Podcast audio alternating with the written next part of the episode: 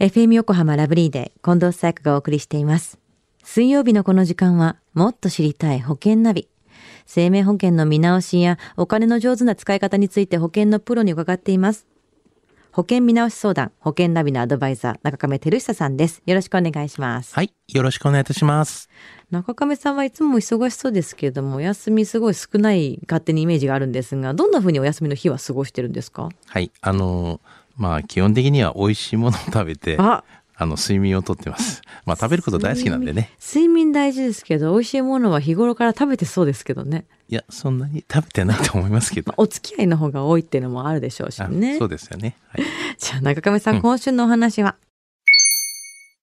今週はですね、あの、保険はできるだけ入らないが、世界の常識というようなね、お話をしたいなというふうに思ってます。うん。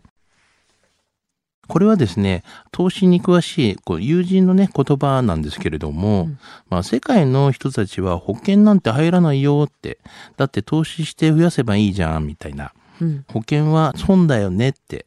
で、亀どうなのなんていう、そんな形でね、言われたんですけれども。うーん。保険が損だよって言われると、まあちょっと何とも言えない気持ちになると思うんですけども、中亀さんどんな回答されたんですか？はい。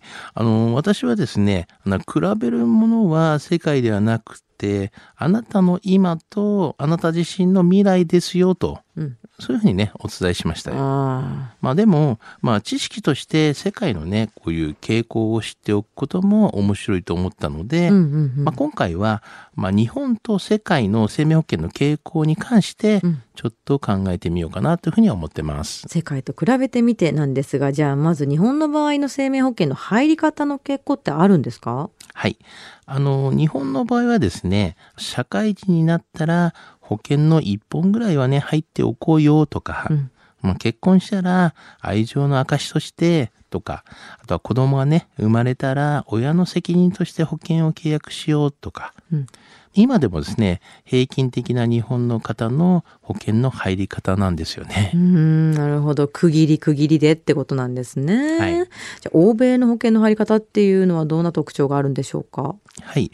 あの、世界一の保険大国アメリカではですね、まあ、どのような場合に保険に入るのでしょうかと言いますと、うんまず、最もね、利用されるのは、住宅ローンを組んだ時なんですね。うんまあ、死亡によりローンが返済できなくなった場合の担保として保険が必要となる形になりますよねう。ん。まあ、日本にもね、この団体信用保険っていうのはありますけどね。はい。まあ、次は、あの、相続対策として生命保険が必要な場合です。うん。まあ、主にですね、お金持ちの人たちがね、こういうのになりますよね。うん。まあ、どちらもスキームの中に保険が組み込まれているケースになりますよね。なるほど。その中に保険が入っているって形なんだ。うんそれからアメリカにはあの公的な健康保険制度ってないんですよね？そうなんですよね。うんまあそういったものはなくて、うんまあアメリカではですね、この民間保険会社の医療保険に加入してないと、まあ、病気のね、際にはね、治療してもらえないというような形になりますよね。うんうんだからアメリカでは医療保険は生活する上で、まあ必須のね、保険なんですよね。はい。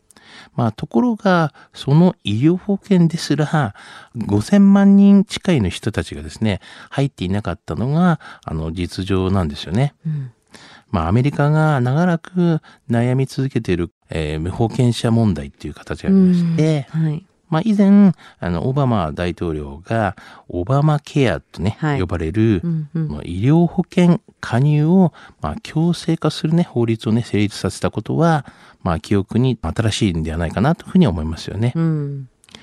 まあ、このように必要なね、医療保険までなかなか入らない、まあ、入れないのが保険大国と言われるアメリカの実態なんですよね。確かにもう風邪になったりとか、インフルエンザになったりとかして、病院に行くたびにお母さんが、ふわーって言ってたけど、それぐらいの金額がかかるってことですもんね、アメリカそうですね。なんか。盲腸とかでも100万とか。ものすごいお金かかりますからね。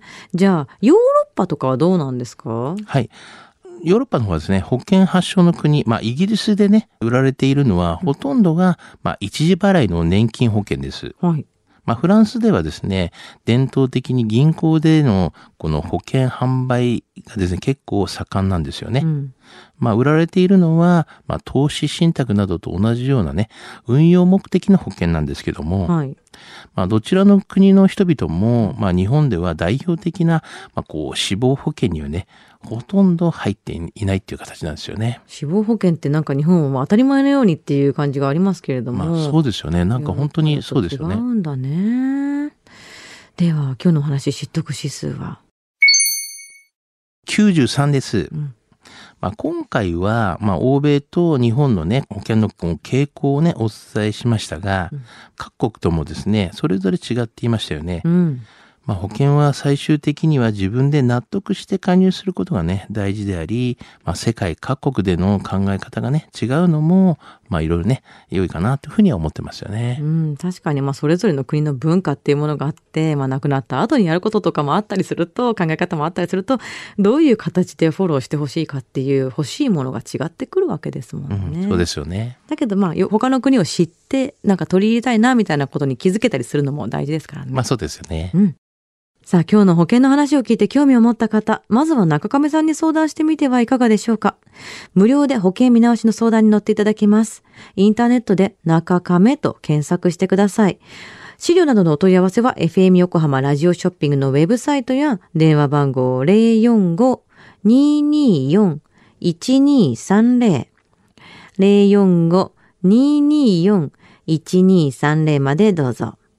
そして最後に保険ナビはポッドキャストでも聞くことができます。FM 横浜のポッドキャストポータルサイトをチェックしてください。